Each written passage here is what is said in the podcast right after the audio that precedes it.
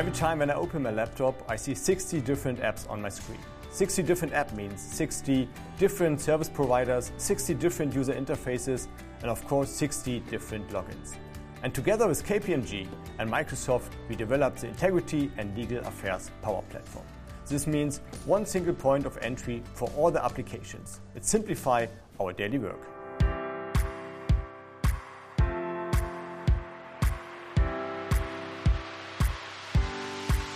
So Volkswagen has the same challenge as many of our clients do have. They bought over the years many IT applications that drive high IT operating cost and at the same time create many data silos. And those two challenges we have actually solved with the introduction of the ILA platform that runs on Microsoft Power Platform. So first, the IT operating cost is significantly reduced by the introduction of a platform concept. And second of all, we have introduced a concept for a common data model that represents data in a unique way.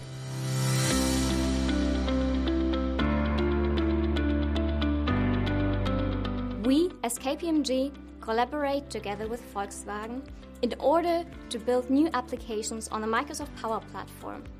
Our goal is to unify UI UX on these applications and bring them together on one platform.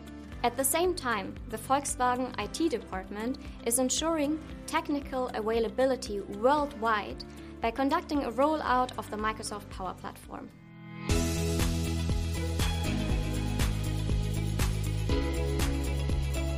The goal is to clean up our fragmented IT landscape. So imagine your Lego base plate, different Lego bricks that just fit on top. That's the same thing we do with the ILA platform. Essentially, different technical capabilities can be combined and then result in the individual use case.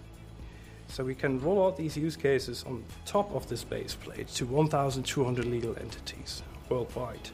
We can combine automations, user interfaces, BI dashboards, all into one application and just provide them within weeks instead of years, as before. The Microsoft Power Platform will be an accelerator to shape a modern work environment at Volkswagen Integrity and Legal Affairs. It will save costs due to an increase of business productivity and at the same time a significant reduction in app development time from years to weeks. To be part of this journey is really exciting. I'm very proud that we as Integrity and Legal Affairs Department are pioneers of digitization. We boldly led the way. Within one year only, we implemented Microsoft's biggest power platform project in the world. Michael, what were the success drivers of the project? I think the agility on, on how we implemented the use cases, the complete new user design uh, experience we brought to the teams, and also the way how we changed that people work.